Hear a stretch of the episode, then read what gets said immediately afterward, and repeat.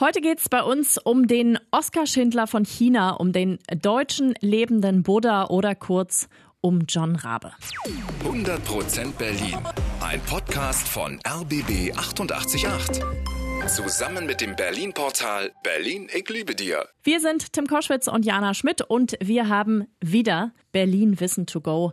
Auf dem Kaiser Wilhelm Gedächtnisfriedhof in Westend ist ein ganz besonderes Grab. John Rabe steht auf dem Grabstein und davor eine Inschrift. Der humanitäre Verdienst von John Rabe bleibt uns in ewiger Erinnerung, in tiefer Dankbarkeit Nanking.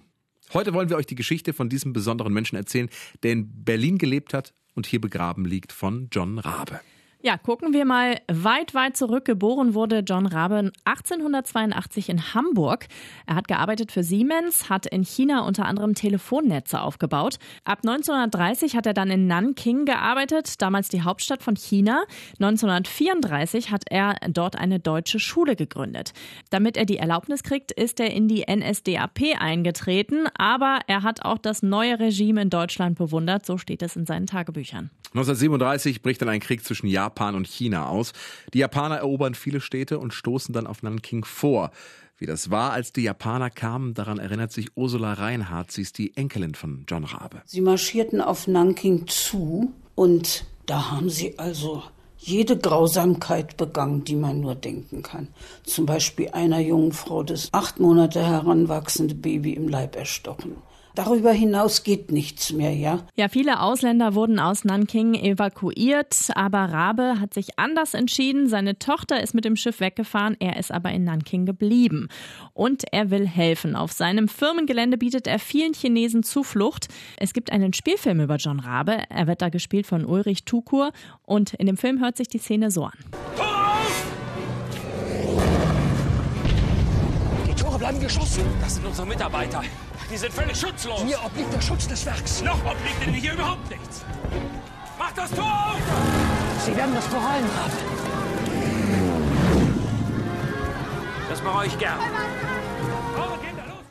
Irre. Und Rabe benutzt einen Trick, um die Menschen zu schützen. Er nutzt aus, dass Nazi Deutschland und Japan Verbündete sind. Das erzählt seine Enkelin. Er hat auf seinem Grundstück einen Unterstand gebaut und zugedeckt und eine Hakenkreuzfahne drüber gezogen, ganz groß damit die Japaner wissen, hier nicht bombardieren. Unter einer Hakenkreuzfahne, das ist tatsächlich der sicherste Ort in der ganzen Stadt. Und auch in seinem Haus bietet er vielen Flüchtlingen Zuflucht.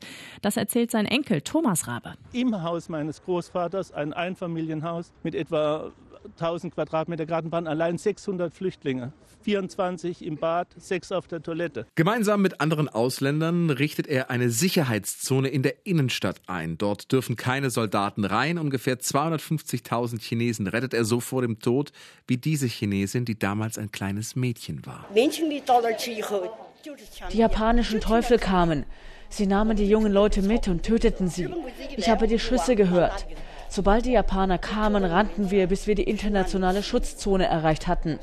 Meine Mutter schwärzte ihr Gesicht und hielt in jedem Arm ein Kind.